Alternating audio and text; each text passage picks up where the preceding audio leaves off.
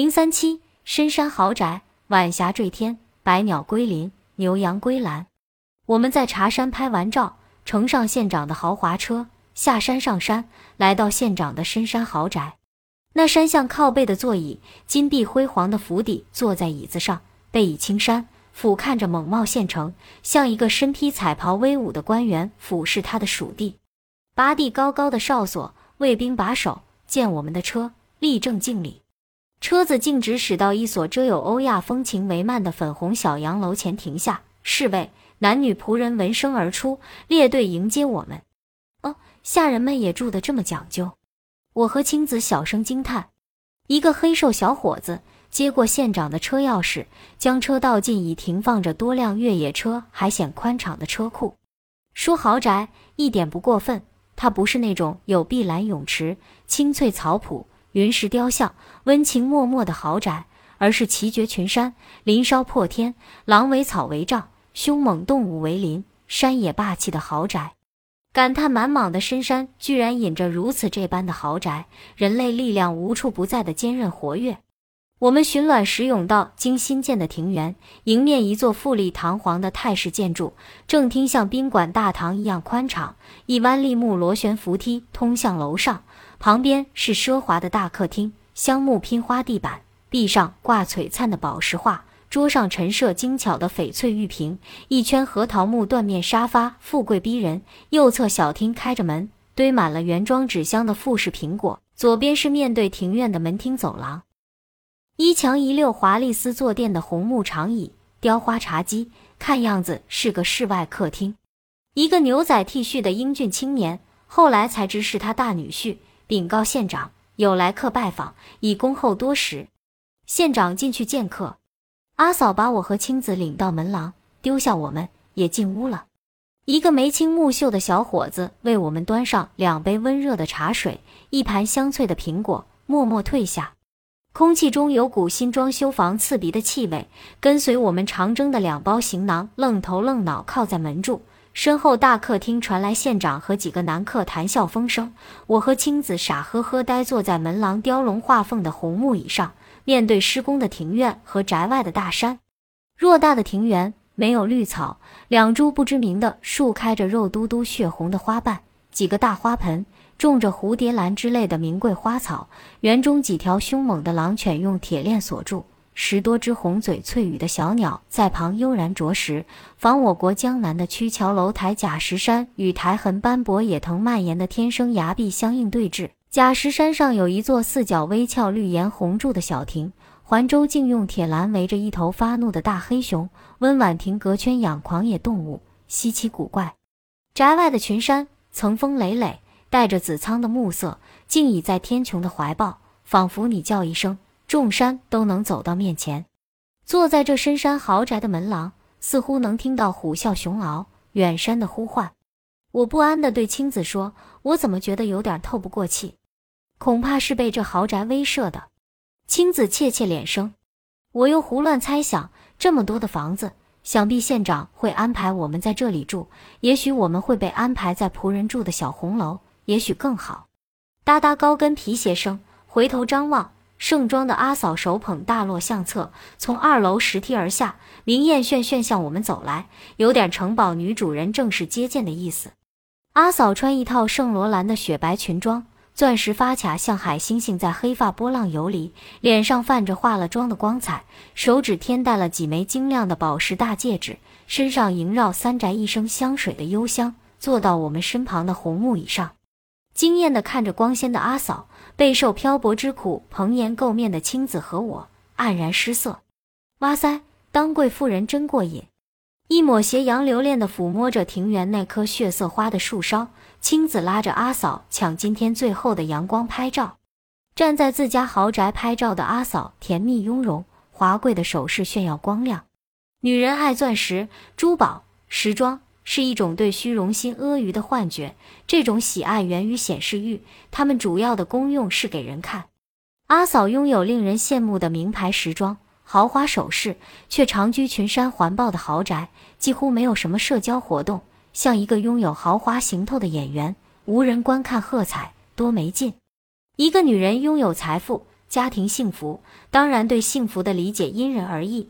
有机会得以在两个外乡女子面前炫耀光鲜华贵，看我们被他的福气、财气震得一愣一愣的，享受同性艳羡的目光带给他的快感，多么惬意！现在生活好了，家里成群的侍从，孩子出外上学的上学，结婚的结婚，阿嫂有大把的空闲时间，只是不知怎么消磨。得到丈夫的允许，可以出国旅游、走亲戚、探儿女，但大部分时间还是待在家里。县城没有跳舞、卡拉 OK 等娱乐场所，县委规定县机关人员不能打麻将，连扑克都不能打。作为县长太太，要以身作则，只有成天在家里看看电视，要不就到路边的杂货店找昔日做生意的伙伴聊天。阿嫂的生活单调寂寞，所以我们来了，她很高兴。